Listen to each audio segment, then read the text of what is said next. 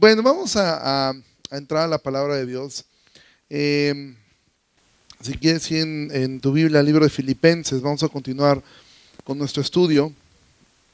Este, y bueno, que hemos, hemos estado viendo, que esta es una carta que, bueno, tiene propósitos prácticos. ¿Cuáles eran estos propósitos prácticos? Agradecer una ofrenda que recibió Pablo, explicar por qué envía a un hermano llamado Epafrodito, y en medio de todo esto, hablando a ellos acerca de cómo mantener el gozo, cómo estar eh, contentos, cómo poder em, tener contentamiento bíblico, que no es lo mismo que la felicidad que el mundo te dice, que es vas a ser feliz cuando tengas esto o aquello, sino esta parte de este gozo. Entonces, eh, Pablo, em, no estamos haciendo tan exhaustivo este libro de irnos eh, versículo a versículo a versículo. Eh, pero bueno, de lo que estuvimos viendo eh, cuando predicó el pastor Armando, Pablo está en una oración, ahora él está haciendo una oración por la iglesia de Filipos, y en esta oración él agradece por ellos y sobre todo pide que abunde en ellos amor.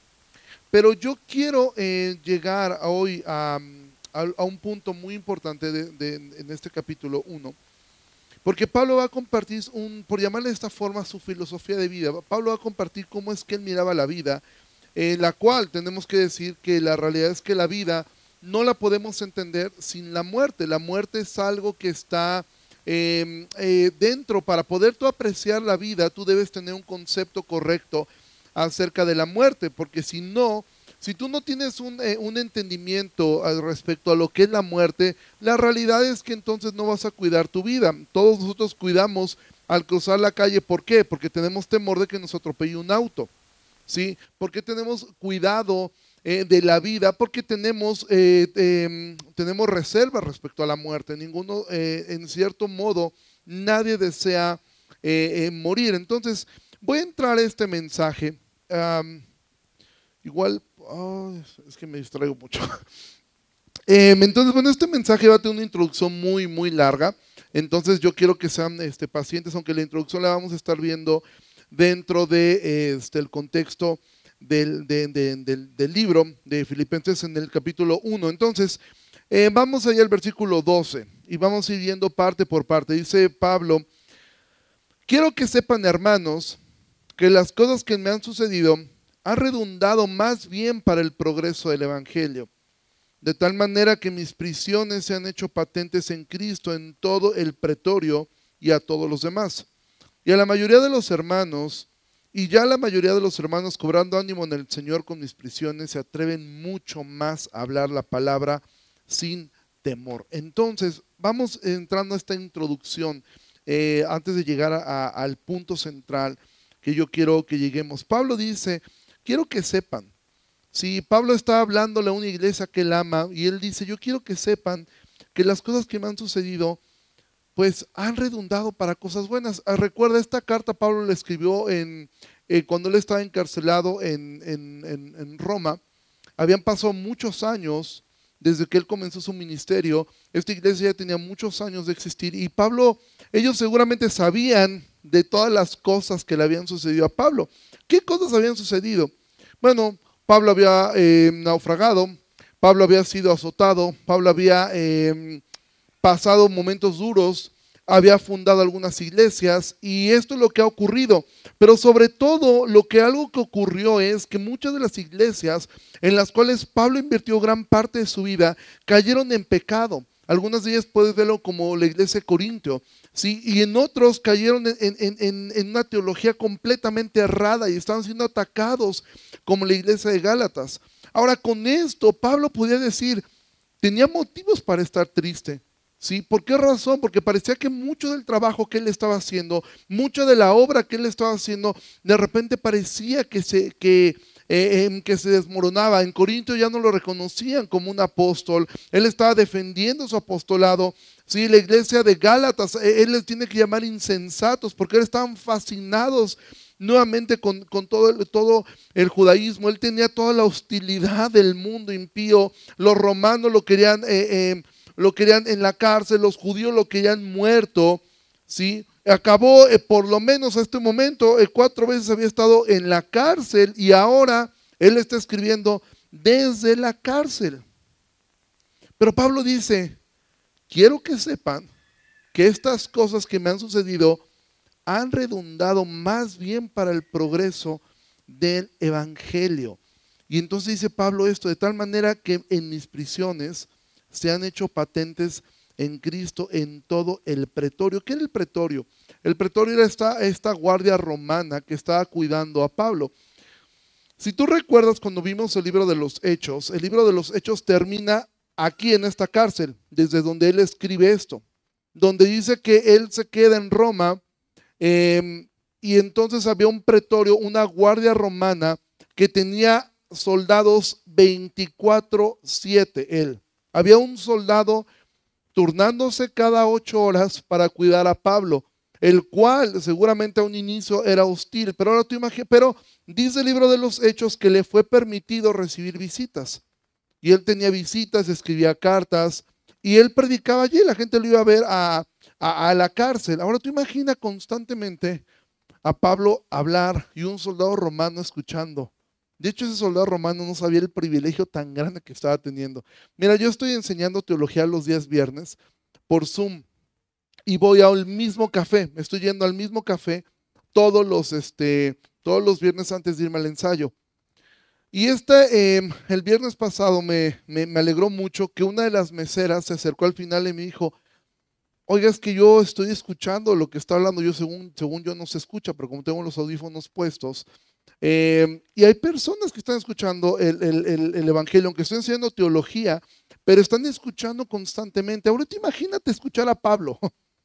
O sea, Pablo estaba hablando de un soldado romano seguramente enojado, seguramente diciendo, ¿por qué tengo que estar aquí escuchando este, a este hombre?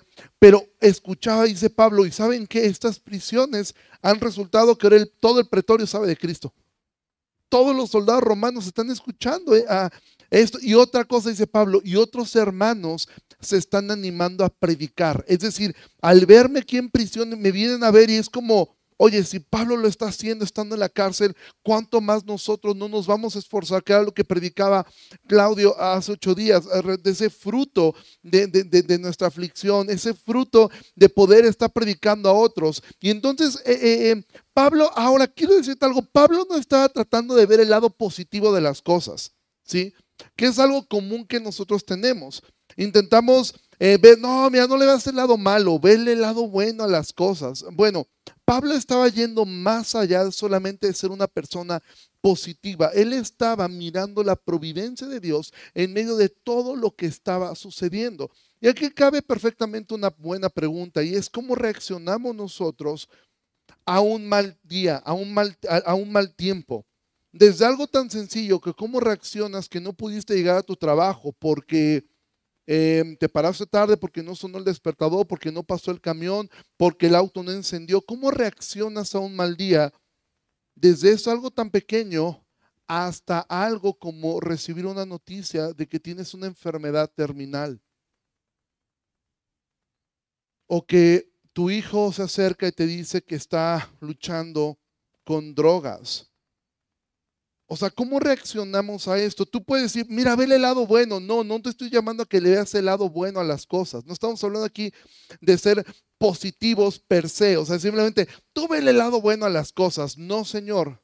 Y esto es algo importante de saber. Cuando gente se acerca contigo en tu trabajo y te comparte, oye, la estoy pasando muy mal en mi matrimonio tú no respondas, mira, la Biblia dice que todas las cosas ayudan para bien. Es verdad, eso dice, pero dice que es a los que están en Cristo. Es decir, a esa persona que no conoce al Señor, eso le puede servir para bien si él rinde su vida a Cristo y si no, eso simplemente está haciendo un pequeño testimonio de que todas las cosas irán de mal en peor hasta el día que él muera. Pero ¿cómo reaccionamos nosotros? Pablo tenía una buena eh, perspectiva de ver la providencia de Dios en las cosas que estaban sucediendo en los momentos difíciles, no mentalizándose positivamente, sino poniendo sus ojos en Cristo, en lo correcto. Pero continuamos. Recuerda esto en la introducción, versículo 15.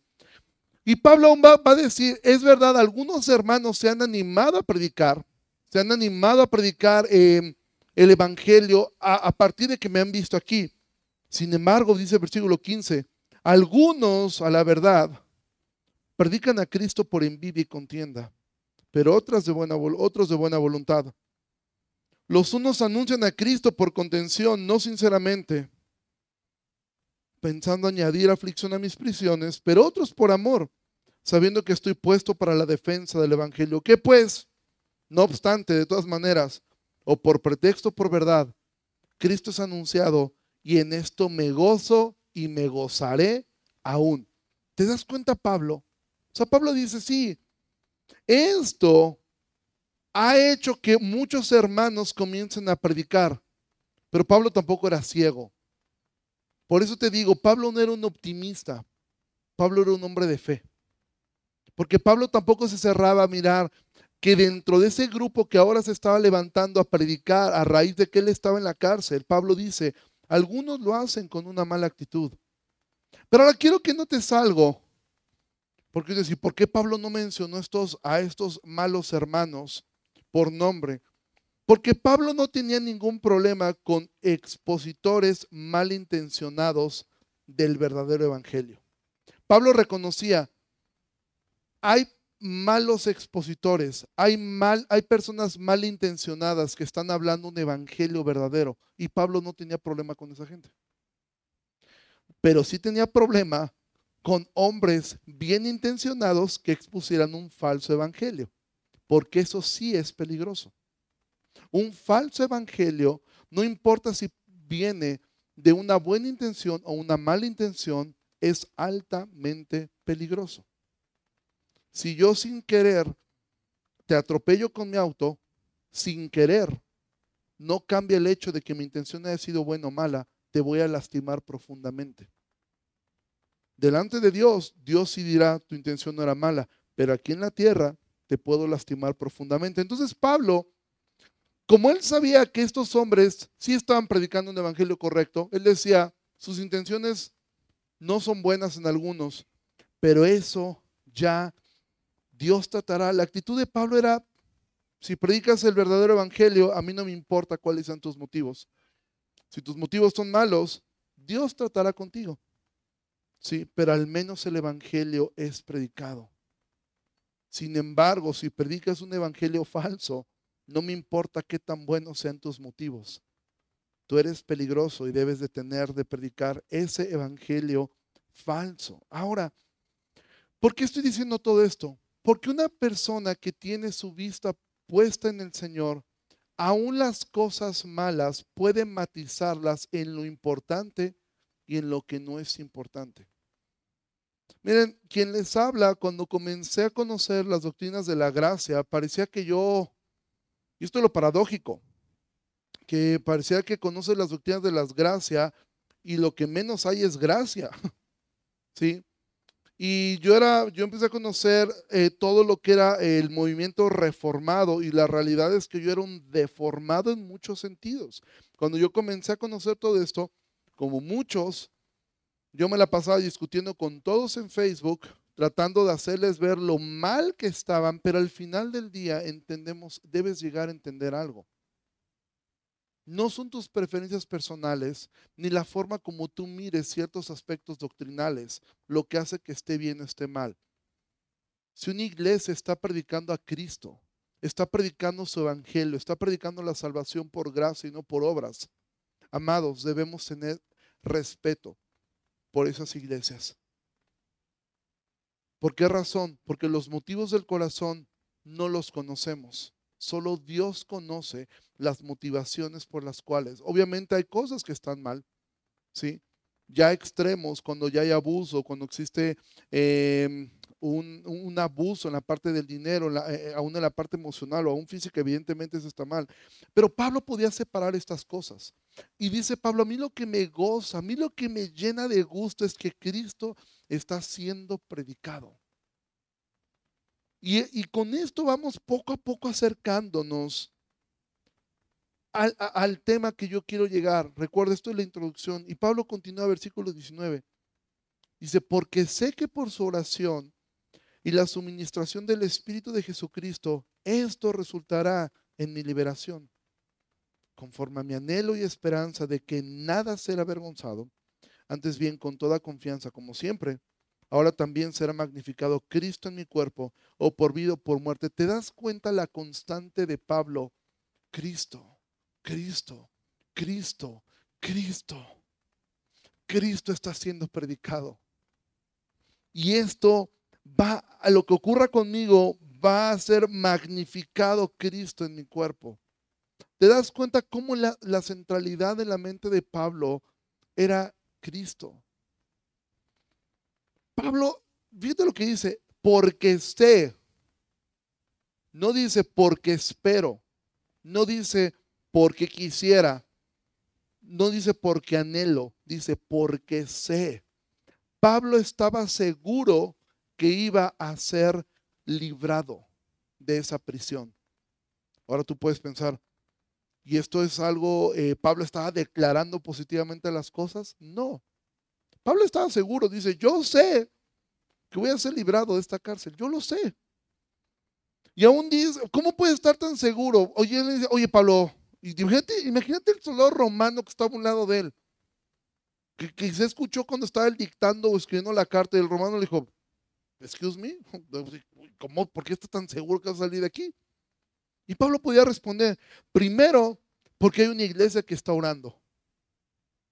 Hace unos días platicaba yo este, con, el pastor Video y me, recordó algo que, me, eh, que todos sabemos, pero que siempre que te lo recuerden, la, la, importancia que tiene la oración en la vida del creyente. ¿Sí? Y es algo que todos pasamos de largo.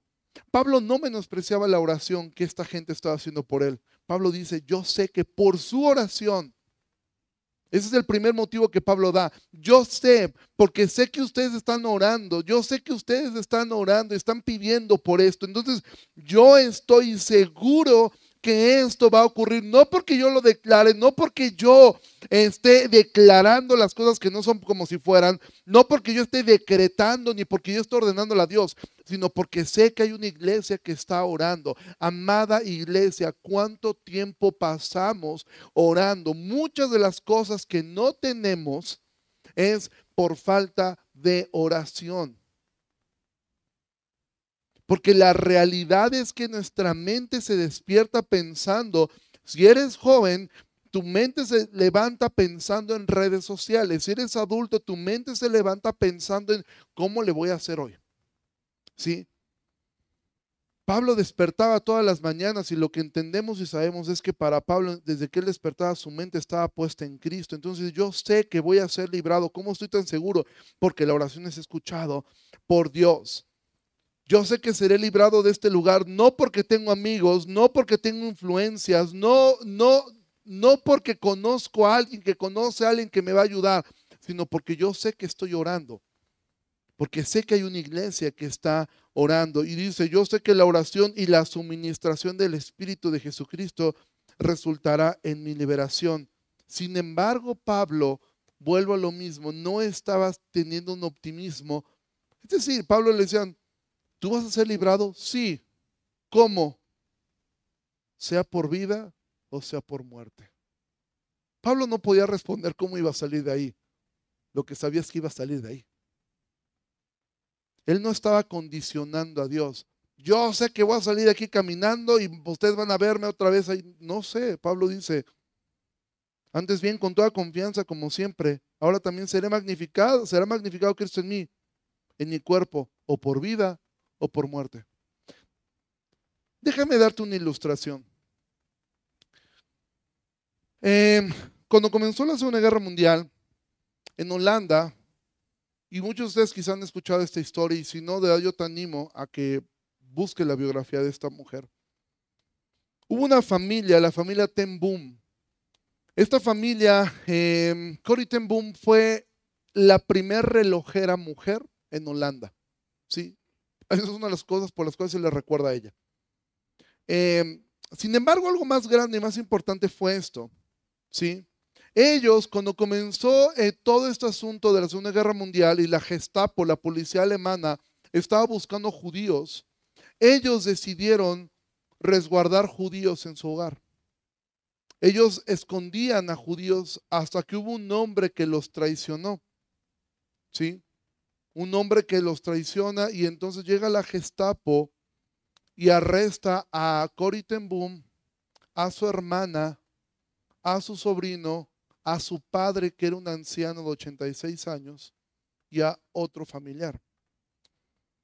Al señor Casper, que era el abuelo, la Gestapo le dice, si usted no nos da toda una lista de los nombres de dónde están estas familias judíos, usted puede ser condenado a muerte. ¿Y sabes cuál fue la respuesta de este hombre? Él dijo, sería un honor dar mi vida por el pueblo elegido de Dios. No quiero entrar en escatología, simplemente estoy diciendo lo que este hombre dijo. Y de cierta forma así fue. El señor Casper murió a los 10 días de ser detenido. De ese tamaño era lo horrible que eran las cárceles alemanas, estos lugares, los campos de concentración nazis. Y este hombre muere a los 84 años de edad. Corrie ten Boom y su hermana fueron llevadas a diferentes prisiones, varias de ellas hasta que fueron al fin llevados a un campo de concentración que se llama Ravensbrück. En alemán suena más fuerte, ¿va? Muy cerca de Berlín, en Alemania. Y bueno, su hermana Betsy le dijo esto mismo. Boom en algún momento, en la desesperación de haber perdido a su padre, haber perdido familiares, haber sido maltratados, golpeados, la fe de ella empezó a tambalear. Y ten Boom cuenta que en algún momento su hermana le dijo, el Señor me ha dicho que las dos vamos a salir pronto de este lugar. ¿Sí? Y en cierto modo así fue. Pero solo que Betsy, la hermana de Corrie ten Boom, murió. Murió en el campo de concentración. Su hermano Willem de 60 años, contrajo tuberculosis y también murió. Uno de los sobrinos de 24 años fue llevado a un campo de concentración y nunca más se supo de él. Y entonces, a finales del 44, si tú conoces un poco de historia, la guerra terminó en el 45. En el 44, casi por un milagro y por un error, el nombre de Cory ten Boom fue puesto en una lista de personas que iban a recuperar su libertad. Y entonces, esa esperanza de Betsy, su hermana, que es muy similar a la de Pablo, se cumplió. Ambas salieron de la prisión. Y si, si estás mirando un poco lo que te quiero decir. Bueno, a los 53 años, Corrie ten Boom comenzó un ministerio mundial donde ella comenzó a compartir estas, estas experiencias y bueno, fueron 33 años en los cuales ella estuvo haciendo esto. Ahora, ¿por qué te estoy diciendo esto? Porque esto, esto que te acabo de contar, todo esto, incluido lo, que vio en Filipenses, fue la introducción del mensaje. Porque quiere decir, esto es el mensaje. Las cosas no van a salir conforme a tu expectativa. ¿Sabes qué es una de las cosas que más daño nos hace como, como seres humanos, como cristianos o incrédulos? Son las expectativas. Cuando tú haces algo esperando algo en tu corazón, sea lo que sea, puede ser algo bueno, ¿eh? O sea, no estoy hablando de cosas malas. No estoy hablando de una expectativa egoísta necesariamente. Pero las expectativas es lo que más daño nos hace. Aún tener expectativas acerca de Dios tener expectativas acerca de la iglesia, tener expectativas acerca de los hermanos, porque las expectativas frecuentemente te van a lastimar. La fe nos sostiene, pero las expectativas muchas veces nos van a lastimar. Tú vienes a la iglesia con la expectativa de que Dios va a hacer eh, va a arreglar esto. Dios seguramente, eh, estoy orando fuertemente y el Señor va a darme porque yo estoy haciendo lo que debo hacer. Estoy orando, estoy ayunando, estoy sirviéndole, estoy ofrendando. ¿Qué más me falta hacer, Señor? Ahora Dios seguramente me va a dar esto que estoy deseando. A lo mejor tu deseo es muy noble. Y a lo mejor tu deseo es, yo lo que estoy pidiendo es por la salvación de mi esposo, yo lo que estoy pidiendo es porque mi matrimonio se restaure, yo lo que estoy pidiendo es ser sanado o que mi hijo, mi hija sean sanados de esta enfermedad. Yo lo que estoy esperando es poder eh, en, tener un hijo. Y puede ser que tú digas, estoy haciendo todo, todo lo estoy haciendo. Y tu expectativa no se cumple. Porque muchas veces Dios va a guardar silencio después de tu petición. Y ese es un silencio a veces desesperante. Porque es como un hijo que le dijo, mamá, ¿me das permiso de salir, de ir mañana a tal lado? Y tu mamá dice, ok. Y tú dices, ok, sí, ok, no. Y a veces Dios pareciera que queda así. Y es verdad, muchas veces el Señor concede los deseos de nuestro corazón. Pero muchas veces como un buen padre se va a voltear, te va a tomar de la carita y te va a decir, no hijo, no, eso no es para ti. Y entonces toda tu expectativa parece que se derrumba. Porque tú dices, pero ¿y por qué no? La respuesta fácil sería, porque soy Dios. Sin embargo, él nos regala su palabra para darnos consuelo en nuestra debilidad, que muchas veces no sabemos recibir un no como respuesta. Porque Él sabe qué es lo mejor para ti. Al final del día, todo lo que Dios hace nace de su amor por ti. No es un asunto de que, ¿cómo lo voy a hacer frustrante para ti? ¿Cómo lo voy a hacer difícil para ti? No. Pero amado, si tú tienes una expectativa acerca de Dios, quiero decirme algo, Quiero decirte algo con mucho amor. A Dios no le interesa la expectativa que tú tengas de Él. Tenemos un Dios que rara vez o prácticamente nunca da explicaciones de lo que hace. Amado, uno lee estas historias como de Cory ten Boom, una familia que le amaba, una familia que le servía, una familia que estaba ocultando judíos y dices, así es como Dios paga a sus mejores hombres. Así es como Dios paga a sus mejores soldados. Así es como Dios trata. Cuando tengas esas dudas, ¿sabes cómo van a ser sanadas? Voltea a ver la cruz. Cuando pienses, ¿por qué a mí? Voltea a la cruz. Porque la única ocasión en la historia que le ha ocurrido algo malo a una persona buena fue en la cruz del Calvario. De ahí en fuera solamente le ocurren cosas malas a personas que somos malas por naturaleza. Cuando tengas problemas, sí, pero ¿por qué a mí? Voltea a la cruz y pregúntate, ¿por qué Él? ¿Por qué Cristo tuvo que padecer lo que nosotros debíamos haber padecido? Y entonces esto es la introducción.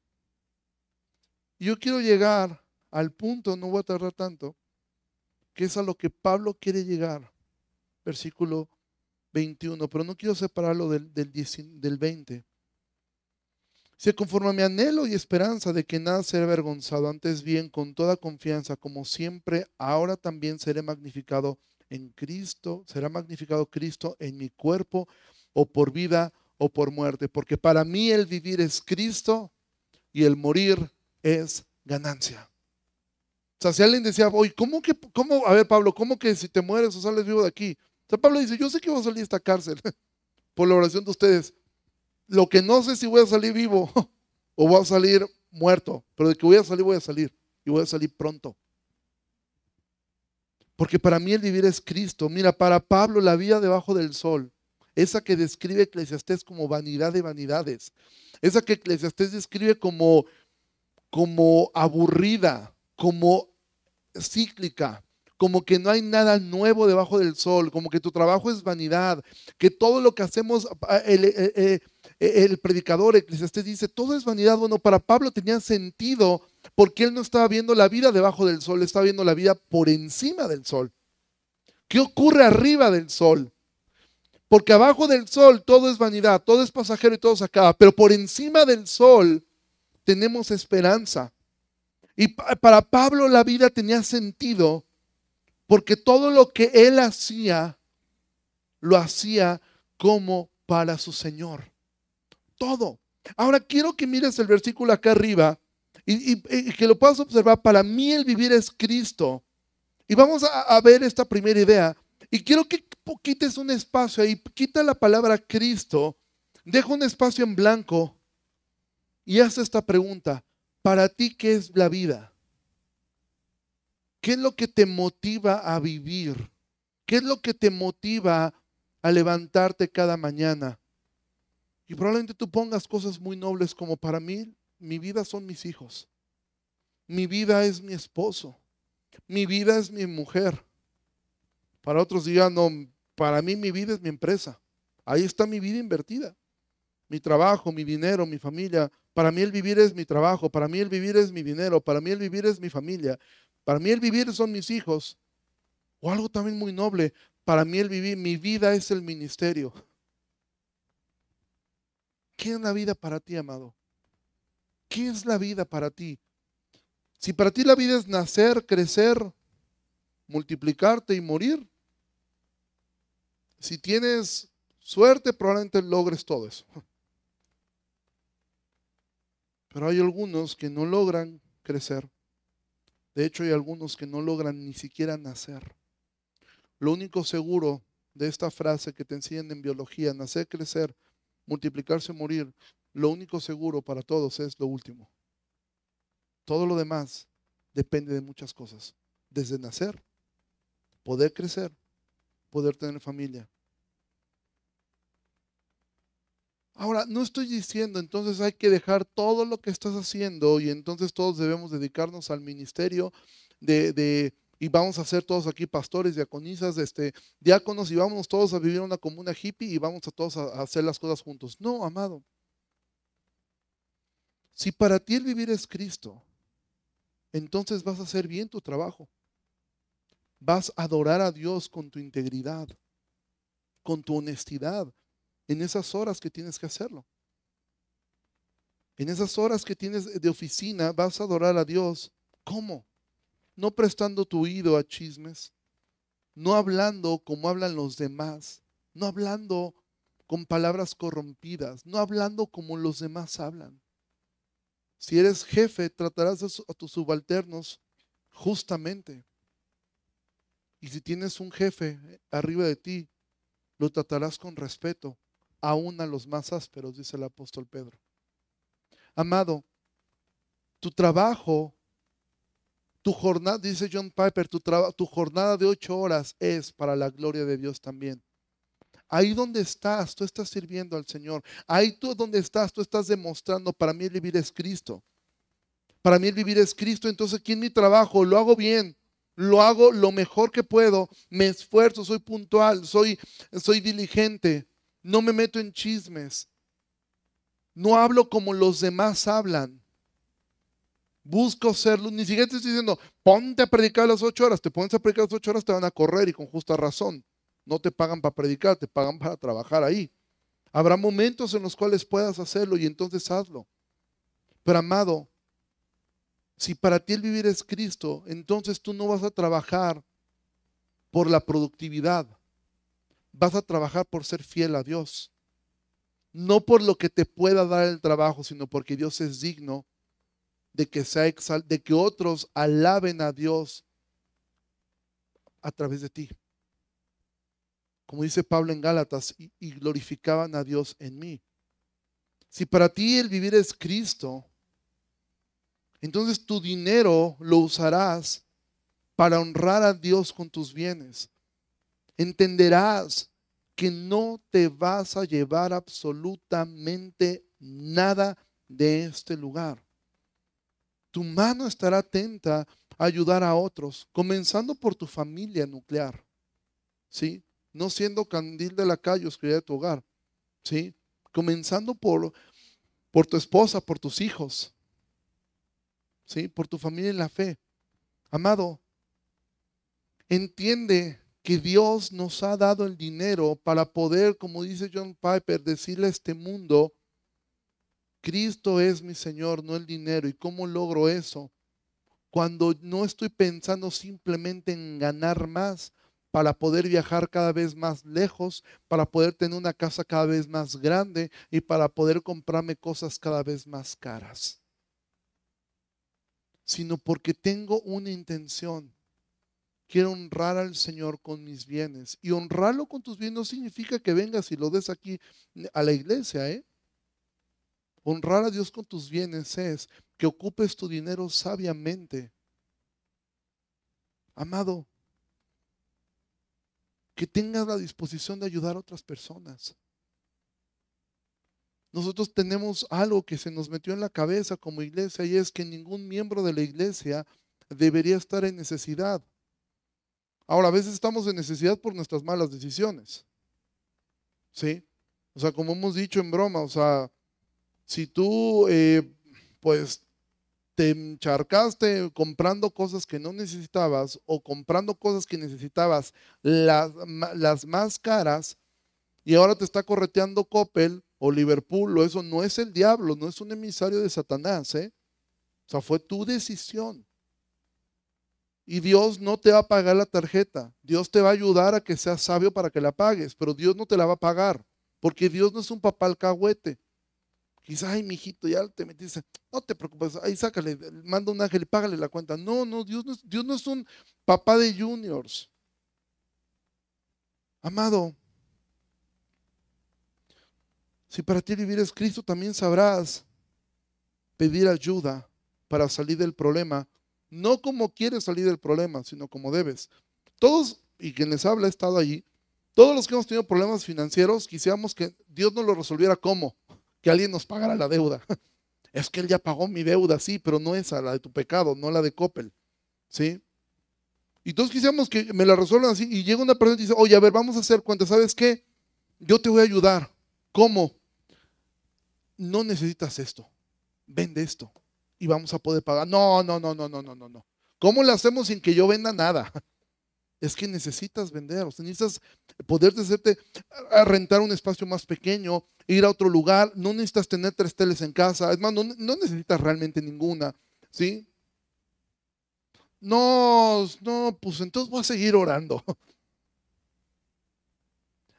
Amar, si Cristo es tu Señor, va a decir, ok, me equivoqué, ayúdenme, y si hay que vender, vendemos, si hay que movernos, movemos, si hay que hacer cambios, voy a hacer los cambios, porque para mí el vivir es Cristo. Si para ti el vivir es Cristo en tu familia, entonces tú te vas a enfocar en, en, tu esposa si eres casado. Vas a enfocar tus fuerzas en eso. No, no solamente en que vista bien, no solamente en que eh, eh, esté bien. Si, si eres padre y para ti el vivir es Cristo, tú vas a enfocarte en que ellos sean buenos cristianos antes de que sean buenos profesionistas. Amado Padre, si al final del día tú logras que tus hijos sean solamente buenos profesionistas alejados de Dios,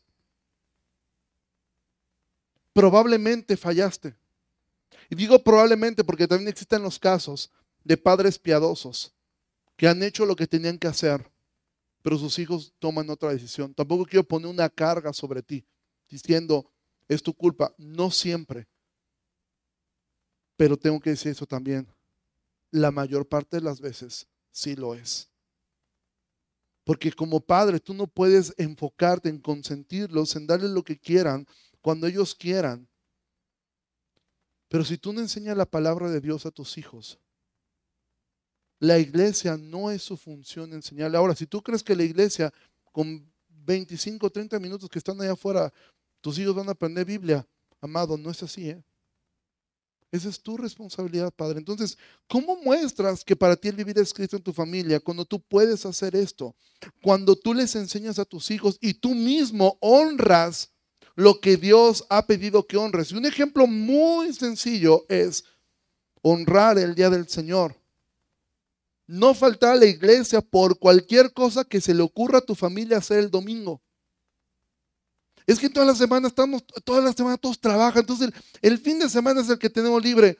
Dios dice, no dejes de congregarte. Pues sí, Dios, tú dirás lo que quieras, Dios, pero pues es que mis hijos, es que mi tío, es que mi mamá, es que se va a juntar la familia. Yo, sé que hay momentos extraordinarios en que eso se hace. Hay momentos extraordinarios y está bien hacerlo. Obviamente hay razones de trabajo también a veces. ¿Sí? Pero si para ti lo extraordinario es venir a la iglesia, amado, hay un problema. Para ti el vivir no está siendo Cristo en tu familia. Para ti la iglesia es un club social que aquí está todos los domingos. Y voy a estar aquí siempre y cuando no salga algo mejor con mi familia.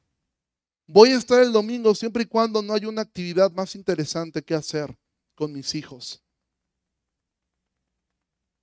Amados, vivir es Cristo. Si vivir es Cristo en tu ministerio, y no hablo solamente de los que somos pastores, sino todos los que estamos sirviendo en algo, te vas a esforzar, no por una ganancia o por el reconocimiento de otros, sino por el hecho de poderles servir en lo que sea. Te vas a esforzar porque Cristo es digno, no porque necesitas llenar tu autoestima y sanar complejos. Entonces, sea que nos toque lavar un baño o sea que toques predicar, lo haremos con la misma pasión de servir a nuestro Señor, porque el vivir es Cristo. Entonces tu mente no está pensando, como decía hace un momento eh, Claudio, no doy porque esto me beneficia, no perdono porque esto me beneficia, lo hago porque Él es digno, porque mi Señor es digno, porque Él es digno de eso. Él es digno de que yo perdone a otro. No porque la otra persona lo merezca, no porque eh, un psicólogo te va a decir, mira, te conviene perdonar, porque si no perdonas te vas a amargar y eso te va a... Y es verdad. Y eso lo puede hacer un incrédulo. Perdono porque eso me conviene a mí, me da paz. No, perdonamos porque Él es digno. Ahora, ¿cómo sabemos si estamos viviendo para Cristo? Hazte estas preguntas. Si Dios decidiera hoy moverte o quitarte tu trabajo, tu dinero, tu familia o quitarte el ministerio, ¿le seguirías aún? ¿Le servirías de la misma forma? Hazte esta pregunta, ¿estarías dispuesto a cambiar de trabajo solo por el hecho que estás viendo que el que tienes actualmente te está enfriando el corazón poco a poco? ¿Estarías dispuesto a escuchar el consejo de un amigo o de tu esposa o de tu esposo que te dice, ¿sabes qué? Amor, te estoy sintiendo cada vez más frío. Y sí, necesitas ese trabajo, pero ese trabajo te está enfriando y enfriando y enfriando. Cada vez veo que tus tiempos con Dios son menos. Cada vez veo que te interesa menos la iglesia. Cada vez veo que te interesa menos el tener un devocional en casa.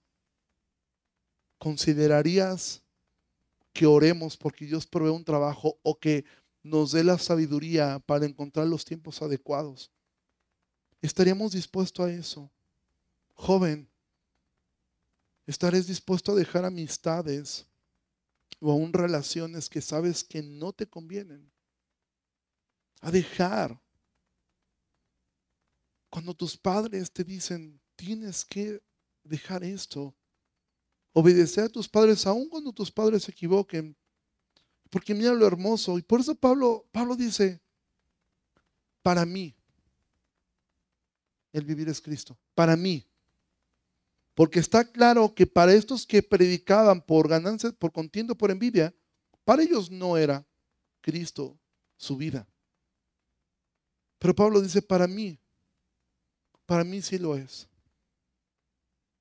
Y si Pablo pudiera preguntarnos esto, te diría, ¿y para ti? ¿Para ti qué es la vida? ¿Para ti qué es la vida? ¿Por qué vives? ¿Por qué respiras? ¿Por qué no morirnos hoy? ¿Por qué quisieras quedarte más años en este mundo? Porque es verdad, ninguno deberíamos desear la muerte, eso es algo que le corresponde a Dios únicamente. Pero ¿por qué deseamos? Pablo dice, eso ya le tocará compartir al pastor Armando. Pablo más adelante va a decir, si por mí fuera, yo ya me iba. Pero sé que es mejor quedarme acá. ¿Por qué? Ay, porque estoy conociendo una chava y me quiero casar con ella. Ah, porque quiero ver a mi hija casarse. Ah, pues porque el trabajo le está yendo súper bien. No dice Pablo, yo sé que me conviene, es mejor que me quede acá. ¿Por qué? Por causa de ustedes. Para que el Evangelio siga siendo predicado. Pero, amado, para ti, ¿qué es la vida? Para ti, ¿qué es la vida? ¿Por qué razón quieres seguir aquí?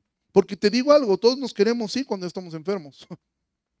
Ay, Señor, ya llévame. O cuando se te vino la noche, ¿sí? Cuando te cayeron en la movida, cuando te, te cacharon en el trabajo, cuando ya pasó y dices, ay, Señor, pues si quieres ya me voy, ¿eh? O sea, como tú veas, ¿eh? ya, ya nos podemos ir. No, amado, pero ¿por qué razón queremos seguir viviendo? Y estoy diciendo esto, no está mal que tengas planes, disfruta tu familia, disfruta tus hijos, disfruta tu trabajo, disfruta tu dinero. Pero si eso es tu móvil, si para ti la vida consiste en eso, amado, hay un problema porque entonces la muerte no será ganancia, entonces la muerte será qué? Pérdida. Porque si morir significa no volver a trabajar, pues vas a perder tu trabajo cuando mueras. Cuando tus familiares vayan, cuando tú te vayas de este mundo, si tu vida era si tu vida era tu familia, pues ya la perdiste. Si tu vida era el trabajo, pues ya lo perdiste. Si tu vida era tu dinero, pues ya lo perdiste. Si tu vida era tu ministerio, pues ya lo perdiste al morir. Porque, amado, la muerte en el creyente, del que ama a Cristo, la muerte no es más que la graduación. Cada funeral de un cristiano es ir a la graduación de uno de los alumnos del maestro. Es cuando Dios dice, es tiempo de venir a casa. Es tiempo que vengas a disfrutar de este lugar donde vas a ver el fruto de tu trabajo en lo eterno donde vas a poder mirar esos tesoros que acumulaste allá, porque los de aquí los vas a perder, pero los que acumulaste allá los vas a poder mirar. Es donde vas a llegar a casa y vas a poder abrazar a familiares que dejaste de ver. Vas a mirar nuevamente esos familiares que quizás se adelantaron antes de tiempo. Vas a poder verlos. También vas a conocer a familiares que ni siquiera sabías que tenías. ¿Sí? Vas a volver a abrazar a esos seres amados y glorificarás a Dios porque comprobarás que su plan siempre fue mejor que el tuyo. Porque el mundo va a seguir girando. Aquí seremos olvidados, pero en la eternidad seremos perfectamente amados. Pero también tengo que decir esto, si tú estás en este lugar y aún no conoces a Cristo, no has rendido tu vida a su señorío, la muerte será la peor pérdida que puedas tener. Porque no solamente te va a hacer ver que trabajaste en vano, que no te vas a llevar absolutamente nada, que desperdiciaste tu vida, pero si tú mueres sin Cristo, amado, entonces ya será muy tarde. Ya será tarde para ti, pero hoy hay esperanza. Hoy hay esperanza de que tú vayas a Cristo y que tú puedas decir, si es cierto, Creo que para mí la vida últimamente ha consistido, me he enfocado mucho en mi trabajo, me he afanado eh, eh, eh, en querer ahorrar, me he afanado en centrar toda mi atención en mis hijos únicamente. Yo he olvidado a mi esposo, he olvidado a mi esposa, he olvidado lo que tengo que hacer. Pero, amado, hoy puedes conocer a este Salvador si no le has conocido, rendir tu vida. Estamos terminando. Mira, Pablo no era un optimista, pero su gozo estaba seguro. Aunque él no sabía qué es lo que iba a pasar, porque te digo algo, Pablo en este momento, y eso lo vamos a ver más adelante en Filipenses, Pablo no estaba esperando el juicio. El juicio para este momento ya había sido efectuado. Lo que Pablo estaba esperando era el veredicto. ¿Sí? O sea, Pablo estaba esperando ya meramente que el veredicto final que iba a tener el César, que por cierto era Nerón. ¿Sí? Eh, él está en espera de este veredicto. Y entonces él estaba optimista, él no, era, él no estaba optimista, él estaba lleno de fe. Seguro que iba a salir de la cárcel, vivo o muerto, pero iba a salir de ese lugar pronto. Porque él sabía que lo que viniera estaría bajo control. Mira lo que él dice en Corintios 6, 10. No vayas ahí, sí que esto lo van a poner. Esto resume mucho lo que es la vida de un creyente. Como entristecidos, mas siempre gozosos como pobres, mas enriqueciendo a muchos, como no teniendo nada, mas poseyéndolo todo. Porque si tienes a Cristo, lo tienes todo.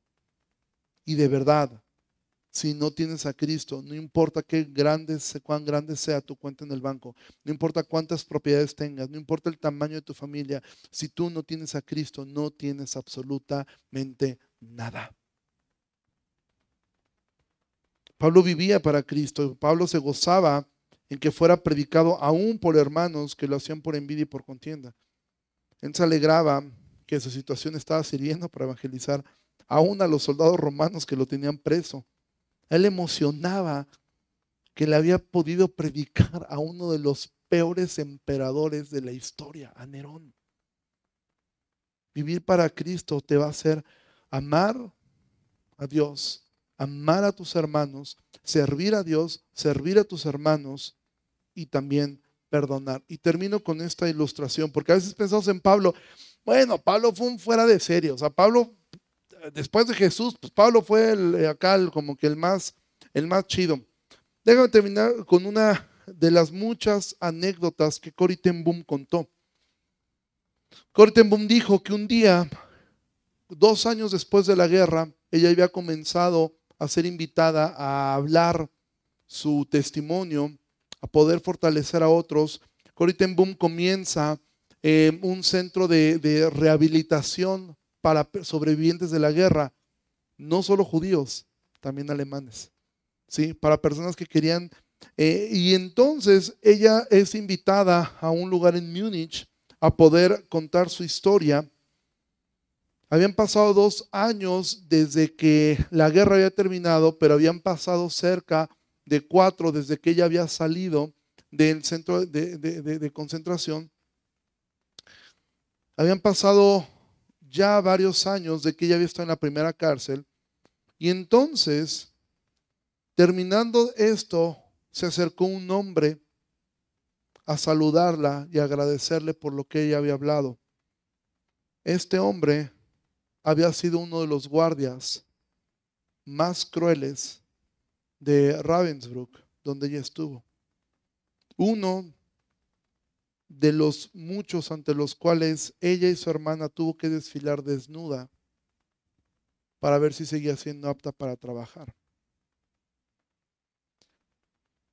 Y entonces dice que ella pensó, ¿cómo puedo darle la mano a este hombre?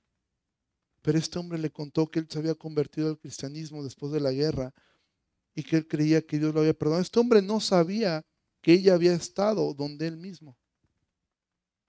Pero entonces Cory le dio la mano, lo abrazó y dice ella, ni siquiera le conté quién era yo para no hacerlo sentir mal.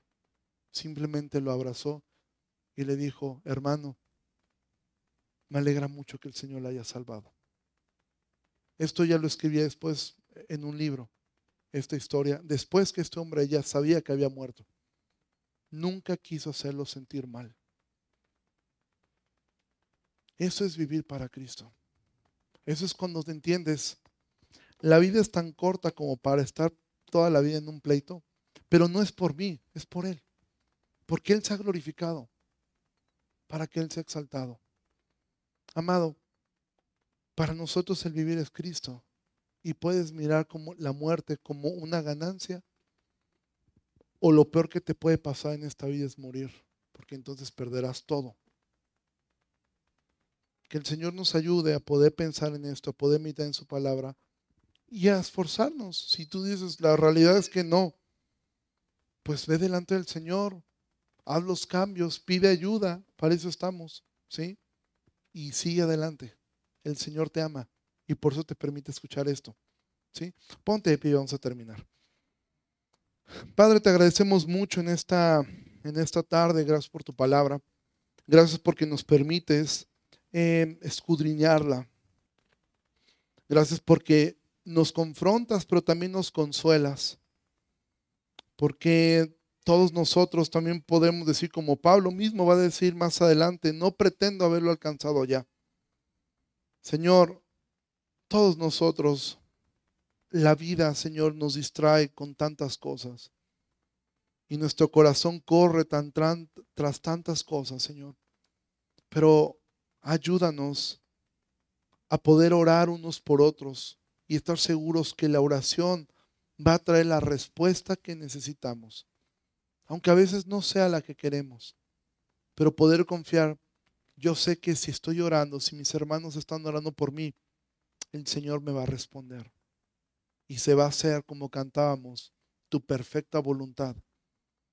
Dios, te ruego por esta preciosa iglesia que tú nos ayudes a poder reflexionar sobre esto y a poder cada día esforzarnos, porque nuestra vida seas tú, para que el día que tú nos llames a tu presencia podamos decir, qué gran ganancia fue esto, porque ahora te puedo ver, ahora te puedo abrazar.